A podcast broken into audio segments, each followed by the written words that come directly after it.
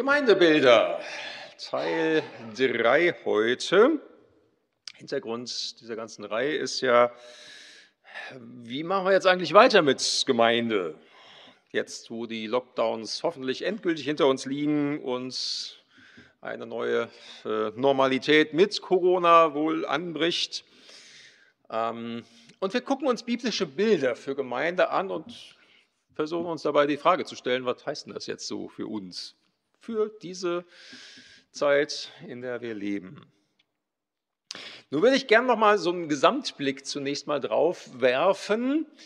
Ähm, wir haben uns letztes Wochenende als Gemeinde- und Bereichsleitung zusammengesetzt und auch so ein bisschen in die Richtung weitergedacht. Ähm, und dabei mal so drei Ebenen unterschieden. Drei Ebenen bei der Frage, so, wie geht es jetzt weiter mit Gemeinde? Drei Fragen, die man zu stellen hat. Ähm, und ich habe da ganz wunderbar was gemalt. Ähm, da sollte jetzt die nächste Folie kommen. Gemeinde als Tischgemeinschaft ist das Thema heute, genau. Und jetzt brauchen wir die erste Frage. Das ist die Frage, was? Ja, ich bin ein großer Künstler, ist an mir verloren gegangen, ich weiß. So, ne? wenn wir über Gemeinde nachdenken, ist das gewöhnlich so das Erste, was uns einfällt. Was machen wir denn? Ne? Also jetzt feiern wir wieder Präsenzgottesdienst aber haben gleichzeitig Zoom laufen ne, und ja, äh, Männerkreis und Bibelkreise und so, das läuft alle wieder an und wir haben auch ein bisschen was geplant. Ne, Im Advent kommt Radieschenfieber, freue ich mich schon total drauf. Ein Diplom-Puppenspieler, der mit Gemüsepuppen spielt.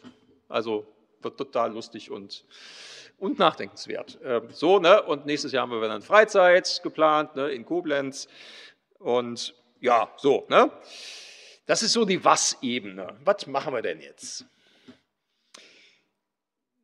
Darunter gibt es aber mal noch eine Ebene, die ist, denke ich, auch ein bisschen wichtiger noch, aber ähm, wir denken nicht so unmittelbar, also muss man erst ein bisschen gucken, dass man auch wirklich diese Ebene erreicht. Das ist nämlich die Wie-Frage.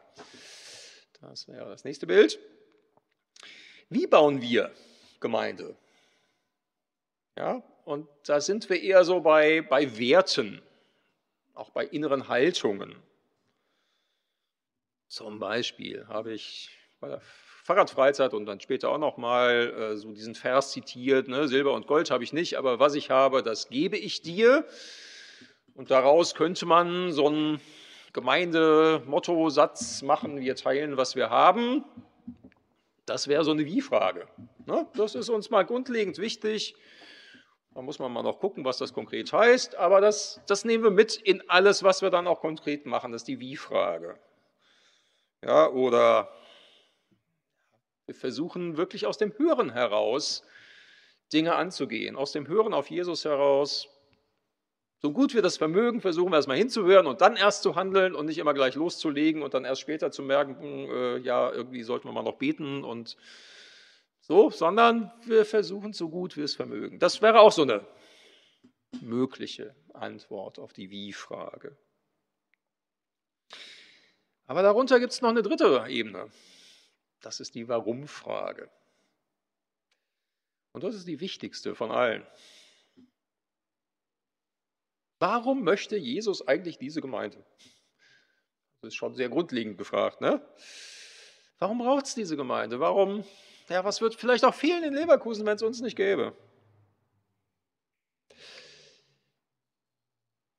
Und über alle drei Ebenen muss man nachdenken. Die sind alle wichtig. Wie gesagt, bei der Was-Ebene ist man meistens ganz schnell. Die Wie-Frage und die Warum-Frage, da muss man sich ein bisschen drin schulen, diese Fragen auch zu stellen und zu beantworten. Lass uns diese drei Ebenen mitnehmen in die Predigtreihe ähm, und das mal angucken. Warum wollen wir Gemeinde bauen? Warum will Jesus Gemeinde? Wie bauen wir sie? Dann geht es auch um die konkrete Was-Frage. Ne? Was machen wir denn? Heute sind wir im Wesentlichen bei der Wie-Ebene. Und das eben mit diesem Oberthema Gemeinde als Tischgemeinschaft. Deinen Tisch lädst du mich ein, haben wir schon im ersten Lied gehört. Ne? Und ja, was macht man am Tisch? Also es geht um Essen und Trinken. Ne? Und damit sind wir, wie gesagt, bei der Wie-Frage. Wie bauen wir Gemeinde? Wir bauen Gemeinde, indem wir gemeinsam am Frühstücks- und am Abendbrottisch sitzen, an der Kaffeetafel oder beim Grillen, an der Bierzeltgarnitur. So bauen wir Gemeinde. Klingt erstmal ein bisschen banal. Muss man darüber wirklich reden? Ich glaube, es ist gut, auch darüber nachzudenken. Schon deshalb, weil Jesus das ziemlich häufig getan hat. Er hat sich mit Leuten an den Tisch gesetzt, mit Leuten gegessen und getrunken. Er hat auch über das Essen und Trinken geredet. Ziemlich häufig wird uns das in den Evangelien berichtet. Wir haben in drei Hauskreisen schon mal so ein bisschen zusammengetragen, was uns da ne, denn alles einfällt. Zum Beispiel, ne, das erste Wunder, Hochzeit zu Kana. Na, bei der Hochzeit, da wurde ordentlich gegessen und getrunken, ganze Woche lang sogar, und irgendwann ist der Wein ausgegangen. Jesus hat Wasser in Wein verwandelt. Er hat einmal 4000 und einmal 5000 Menschen den Tisch gedeckt mit Brot und Fisch bei der wundersamen Brot- und Fischvermehrung. Er ließ sich einladen vom Zöllner Levi, von Maria und Martha und vom Pharisäer Simon, wo ihm dann eine stadtbekannte Prostituierte die Füße salbt. Am Abend vor seiner Hinrichtung noch hat er mit seinen Jüngern das Passamahl gegessen und das Abendmahl dabei eingesetzt. Und selbst nach seiner Auferweckung wird uns das mehrfach berichtet, dass er mit den Jüngern gegessen hat. Also einmal muss er ihnen erstmal beweisen, dass er kein äh, Geist ist und dann ließ er sich erstmal irgendwie Fisch mit Honig, glaube ich, irgendwie sowas geben, was er gegessen hat und sagt, hier, ein Geist ist doch nicht. Oder dann am Ufer des Sees Tiberias nach einer Nacht, wo sie mal wieder gefischt und nichts gefangen haben, macht Jesus Fisch und Brot zum Frühstück. Ja, und Jesus erzählt auch vom Essen. Er erzählt das Gleichnis vom großen Festmahl, wo die eingeladenen Gäste sich alle entschuldigen lassen und nicht kommen und stattdessen Arme und Blinde und Gelähmte am Tisch Platz nehmen. Erzählt die Geschichte vom verlorenen Sohn. Das erinnert auch mit einem großen Fest, wo es ordentlich was zu essen gibt. Ne? Das Mastkalb wird geschlachtet. Und von sich selbst spricht Jesus im Bild vom Brot des Lebens und als von der Quelle lebendigen Wassers, das den Durst löscht. Also man merkt schon, ne? Das ist irgendwie fast wie so ein roter Faden auch durch das Leben Jesu. Da geht es relativ viel drum, ums Essen und Trinken. Trotzdem könnte man das immer noch für ziemlich banal halten. Naja, gut, Essen muss man halt, gehört zum Menschsein dazu. Aber wenn man nochmal eine Schicht tiefer gräbt, stellt man fest, also äh, die Leute fanden das damals gar nicht banal, die Sache mit dem Essen und Jesus. Denn zu den Vorwürfen, die Jesus gemacht wurden von den Pharisäern, gehörten zwei Dinge, die mit Essen zu tun hatten. Nämlich erstmal, er isst mit den falschen Leuten. Und zweitens, er isst zu viel und fastet zu wenig. Das fanden die gar nicht toll. Wir lesen mal. Matthäus 9, 9 bis 13. Jesus ging weiter und sein Zollannehmer an der Zollstelle sitzen. Er hieß Matthäus. Bei ähm, im Lukas-Evangelium heißt er übrigens Levi, ist aller Wahrscheinlichkeit nach dieselbe Person. Jesus sagte zu ihm, komm, folge mir. Und Matthäus stand auf und folgte ihm. Als Jesus dann zu Hause zu Tisch saß, also bei Matthäus, kamen viele Zolleinnehmer und andere, die einen ebenso schlechten Ruf hatten, um mit ihm und seinen Jüngern zu essen. Die Pharisäer sahen es und fragten die Jünger, wie kann euer Lehrer sich mit den Zolleinnehmern und ähnlichem Volk an einen Tisch setzen? Jesus hörte es und antwortete, nicht die Gesunden brauchen den Arzt, sondern die Kranken. Überlegt doch einmal, was es bedeutet, wenn Gott sagt, ich fordere von euch nicht, dass ihr mir irgendwelche Opfer bringt, sondern dass ihr barmherzig seid. Ich bin nicht gekommen, solche Menschen in Gottes neue Welt einzuladen, bei denen alles in Ordnung ist, sondern solche, die Gott den Rücken gekehrt haben. warum ist es so ein Problem, mit Zöllnern zu essen? Naja, wir wissen schon, irgendwie Zöllner damals mit den Römern als Besatzungsmacht kollaboriert. Mit denen wollte keiner was zu tun haben. Und auch wenn das jetzt in unserer Kultur vielleicht nicht ganz so tief verankert ist, also mit den falschen Leuten zusammen zu essen, ist irgendwie ganz schlimm, gibt es schon noch so Dinge, wo man das vielleicht nachvollziehen könnte. Ja, äh, wenn ich irgendwie mit einem stadtbekannten Kriminellen irgendwie in der Pizzeria sitzen würde, das käme schon auch ein bisschen komisch. Ja, oder wenn ich irgendwo in einer Rockerkneipe mit den Hells Angels ein Bier trinken würde, äh, wäre auch komisch, oder? So ähnlich war das damals. Und das wurde ihm zum Vorwurf gemacht. Ey, du isst mit den falschen Leuten. Kannst du nicht machen, mit denen zu Tisch sitzen. Und überhaupt aß und trank er zu viel und fastete zu wenig. Ein weiterer Vorwurf lautete, ey, das ist ein Fresser und Weinsäufer. Ja, und es wurde die Frage gestellt, also irgendwie alle fasten doch. Ne? Vier Pharisäer fasten zweimal die Woche, Mittwochs und Freitags. Und die Jünger des Johannes fasten auch und du nicht. Warum? Jesus hat auch eine Antwort gegeben und gesagt, so beim Hochzeitsfest, wenn der Bräutigam da ist, da wird nicht gefastet, da wird gefeiert. Und ich bin sowas wie der Bräutigam. So, aber Thema, ne? Insofern, die Sache mit Essen und Trinken war im Leben Jesu keine Nebensache. Und darum ist es auch in Gemeinde keine Nebensache. Und wenn man mal ein bisschen drüber nachdenkt, fällt einem auch auf, ähm, kann man eigentlich auch Geschichten drüber erzählen, über das Essen und Trinken in der Gemeinde. Und wie bei jeder Predigt von dieser Serie habe ich auch diesmal ein bisschen gefragt, wer könnte ein bisschen was vielleicht dazu beisteuern? Und die Ulla hat sich bereit erklärt und hat ein bisschen was zu erzählen über das Essen und Trinken bei uns. Ja, das ist mir auch direkt aufgefallen. Wir haben auch mal mit den falschen Leuten am Tisch gesessen. Ich weiß nicht, erinnern sich bestimmt einige von uns, die da schon hier waren und auch mitgearbeitet haben, in den 90er Jahren, als wir den Sonntagstreff angefangen haben, da haben wir mit den falschen Leuten am Tisch gesessen am Anfang. Es war sehr umstritten, weil es neu war und Neues macht immer schnell Angst. Und es ist erstmal, nee. Mit Menschen von der Straße gemeinsam essen, das hat viel Angst gemacht am Anfang.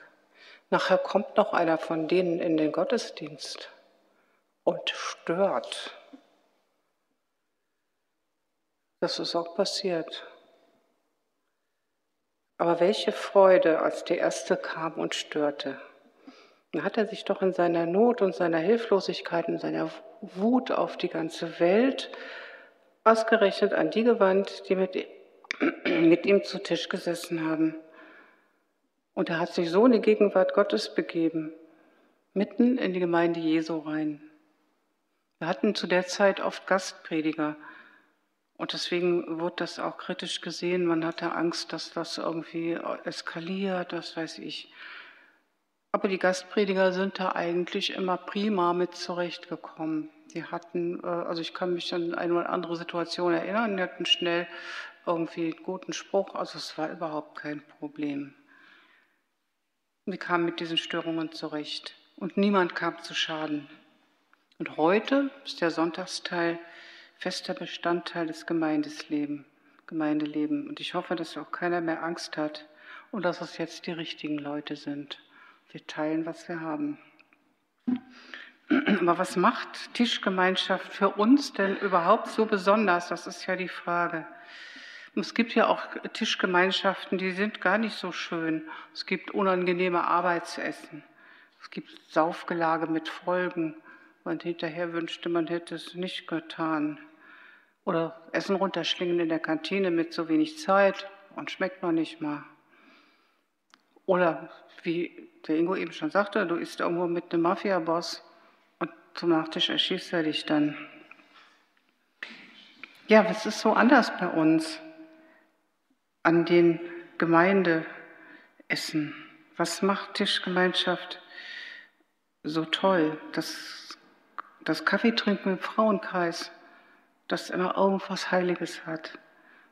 Das Lammessen am Gründonnerstag, was für ein Fest.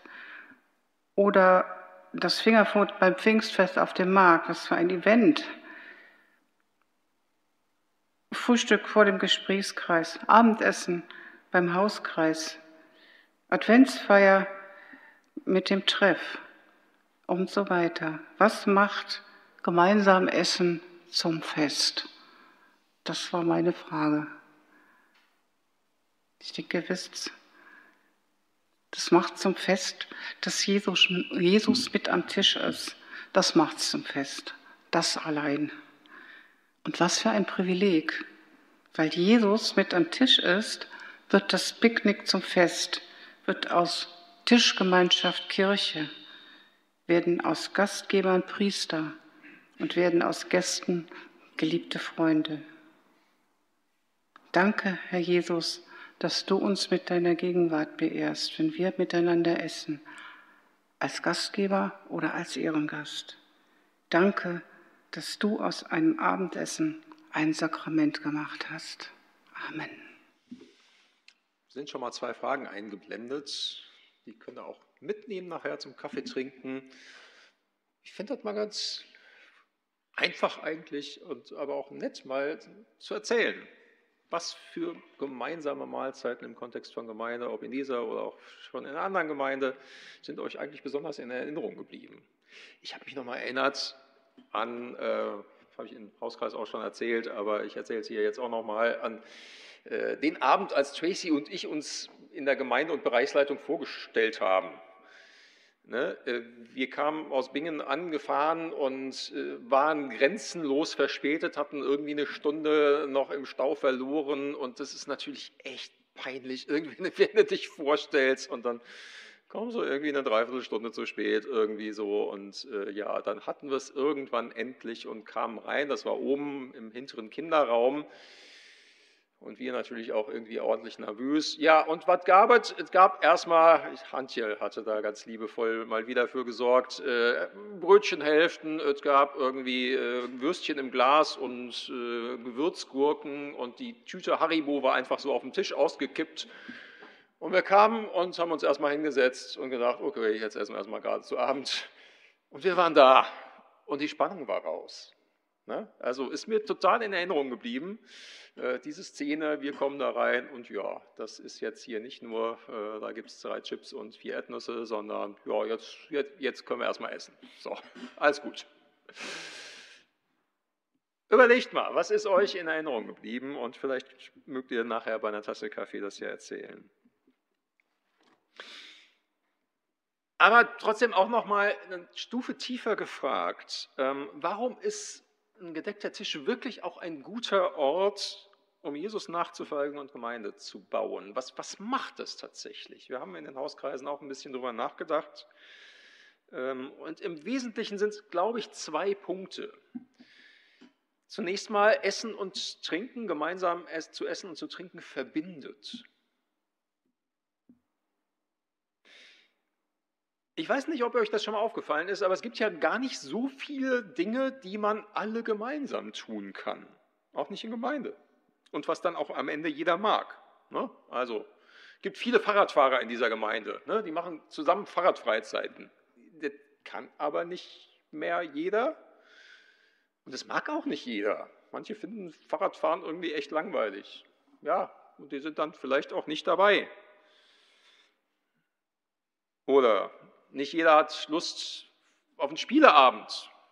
Ja, also ähm, Siedler spielen oder Kartenspielen oder so. Ja, mögen schon auch ein paar mehr Leute mehr, aber ne, manche Leute sind bei Siedler dann auch raus und sagen, ah nee, macht ihr mal. Selbst zusammen singen, ja, im Gottesdienst. Ne, machen wir auch zusammen und das ist man bei Kirche irgendwie gewohnt, aber irgendwie so einen ganzen Lobpreisabend, dort sind dann doch eher nur ein paar Leute, die auch wirklich Lust darauf haben und sagen, boah, nee, da kann ich den ganzen Abend singen, finde ich toll. Andere sagen, boah, nö. So. Aber Essen geht irgendwie immer. Ne? Ich kenne jedenfalls niemanden, der sagen würde, also Essen, ja, nee, mag ich nicht so, äh, ist nicht so mein Ding, immer so das mit dem Kauen und Schlucken, ach nee. Eigentlich nicht, ne? Im Prinzip, das können wir alle gemeinsam. Na, und wenn es lecker ist, mag das eigentlich auch jeder. Und meistens, ehrlich gesagt, ist es ja auch lecker. Ne? Also ich meine, es ist ja schon auch faszinierend, was für eine unfassbare Vielfalt an, an Geschmacksrichtungen und an Kombinationsmöglichkeiten Gott geschaffen hat. Und ja, das können wir erschmecken und genießen. Insofern gilt ja auch der schöne Satz, ne, Gottes Liebe geht ja eben auch durch den Magen. Also ne, nicht nur, aber auch. Und wenn man das macht, wenn man gemeinsam genießt, dann passiert da auch etwas. Das gemeinsame Essen bringt einander näher.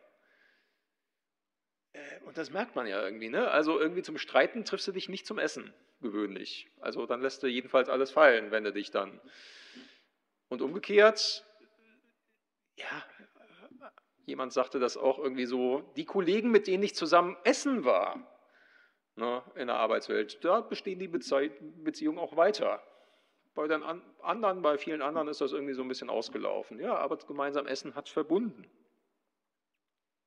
Oder habe mal von einem Experiment gelesen, wo es um Tarifverhandlungen zwischen Arbeitnehmer und Arbeitgebervertretern ging. Da geht es ja schon manchmal auch echt herb zur Sache. Haben wir jetzt gerade mal wieder äh, durchlebt und durchlitten, als GDL und Bahn sich nicht einigen konnten und mal wieder alle Züge stillstanden.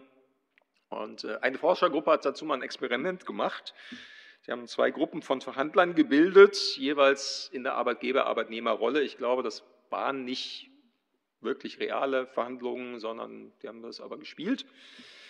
So, und in der einen Gruppe gab es nichts zu essen, nur Getränke aus Einzelflaschen. Und in der anderen Gruppe gab es Erdnüsse und Schokolade und Gummibärchen und was auch immer, Obst, aber aus Schüsseln. Ja, und man musste die einander reichen von den unterschiedlichen Gruppen. Ja, und allein diese Tatsache, dass man aus der gleichen Schüssel sich bedient hat und die Erdnüsse genommen hat, hat dazu geführt, dass diese Gruppe sehr viel schneller verhandelt hat und sich viel leichter einigen konnte. Ja, also das war auch die Vermutung der Forscher und sie sahen es jedenfalls bestätigt in dieser Studie. Ja, so ist es, ne? Essen verbindet. Und auch wenn du nur die Schüssel mit Erdnüssen teilst, wird es schon schwerer, sich zu streiten. Essen verbindet. Und eine zweite Sache, die man auch sehr schnell merkt, ist äh, irgendwie, beim Essen lässt sich besser reden. Oder auch, wenn es nur die Tasse Kaffee ist, funktioniert besser. Also irgendwie nur trocken und ohne was zu essen zusammen zu reden, ist schon so ein bisschen schwieriger.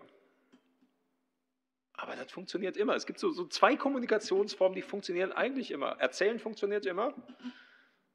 Erzählen funktioniert bei kleinen Kindern und bei Erwachsenen und bei alten Menschen und bei allen.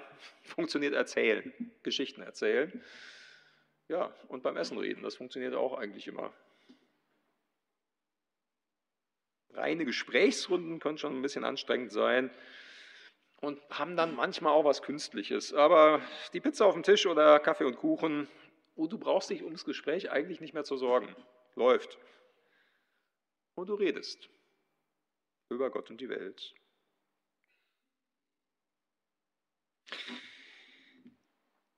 Also, wie bauen wir Gemeinde? Am Tisch. Mit was zu essen und zu trinken, mit dem Grill und der Tasse Kaffee.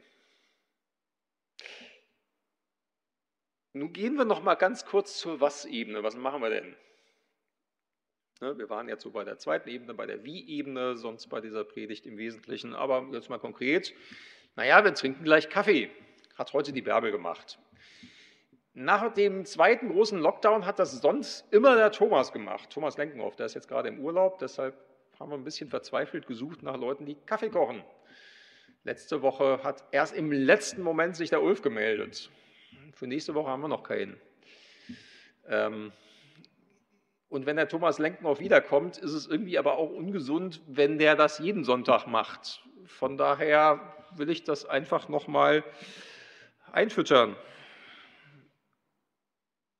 Also, ne, wer bereit ist, diesen wirklich, wirklich wichtigen Dienst des Kaffeekochens sonntags mit zu übernehmen und zu sagen, ah, das mache ich einmal im Monat, ist in Ordnung, gerne beim Thomas melden, der da so der Chef im Moment ist, oder jetzt, wo er im Urlaub ist, auch gern bei mir, dann gebe ich das weiter. Und ein zweites, bei den Wortfindern haben wir auch schon über Tischgemeinschaft gesprochen und haben dann beschlossen, am Dienstag treffen wir uns nicht erst um 19.30 Uhr, sondern um 19 Uhr zum Mitbringen, Abendessen. Also, wer Lust hat, einfach mal spontan dazuzukommen. Das ist kein festgefügter Kreis, wo man nicht dazukommen kann, sondern herzliche Einladung. Dienstag, 19 Uhr. Wir starten mit Abendessen und werden uns dann dem nächsten Predigtthema auch zuwenden, Gemeinde als Salz und Licht, und darüber reden am Tisch. Noch ein kleiner netter Schlussgedanke. Ihr kennt doch bestimmt das Wort Kompagnon. Gibt es eigentlich mehr so in Wirtschaft. Ne? Scharwächter und Co. Ne? Scharwächter und Kompagnon. Kommt aus dem Französischen. Wisst ihr, was das heißt? Kommt aus dem Lateinischen. Komm heißt mit und panem ist das Brot. Der Kompagnon ist eigentlich der, mit dem ich das Brot teile. Das ist die ursprüngliche Bedeutung, wurde dann als zusammengesetztes Wort als Gefährte zunächst mal, so ist auch im Französischen, Kompagnon ist da der Gefährte. Ja, und das sind wir als Gemeinde, wir sind Kompagnons, wir sind Brotteiler. Amen. Ja, ich verweise nochmal auf die zwei Fragen. Vielleicht habt ihr Lust, gleich beim Kaffee euch auch mal kurz darüber auszutauschen. Diese Predigtreihe ist ja nicht nur irgendwie eine Predigtreihe im Sinne von, ja, das war dann auch nett und irgendwie sagt es einem persönlich was, sondern soll ja einen Prozess anstoßen und begleiten, wo wir nochmal neu darüber nachdenken. Ja, was heißt es jetzt als Gemeinde zu leben? Und vielleicht nehmt ihr die Fragen gleich mal zu einer Tasse Kaffee mit.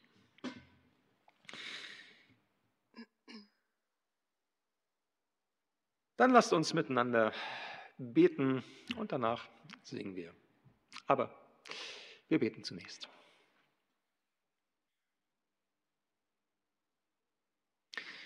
Danke, Jesus, dass du wirklich Mensch geworden bist. Als Sohn Gottes, dass du Teil dieser Welt warst und gelebt hast, so wie wir das auch tun. Und sich wirklich auch viel am Tisch abgespielt hat. Du hast Geschichten erzählt und du hast mit Menschen gegessen und dabei über Gott und die Welt gesprochen. Danke, dass du nicht nur gelehrt hast, nicht nur Worte hinterlassen hast, sondern auch auf diese Weise Leben verändert hast. Und wenn wir im Moment darüber nachdenken, wie wir so als Gemeinde jetzt weitermachen nach den Lockdowns und mit der Situation, in der wir leben. Hilf uns zu sehen, wo wir das vielleicht auch noch mehr einsetzen können. Miteinander zu essen und zu trinken und so Reich Gottes zu bauen. Wir wollen dir folgen, auch in den ganz praktischen Dingen. Amen.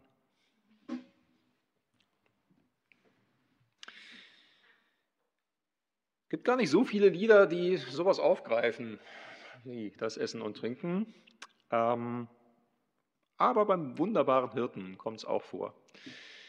Du bist ein wunderbarer Hirt, der mich zu frischem Wasser führt. Du hast so reich gedecktes Königstisch für mich. Ein Lied, das auf Psalm 23, der Herr ist mein Hirte, Bezug nimmt.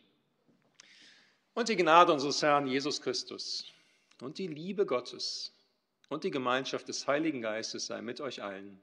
Amen. Amen.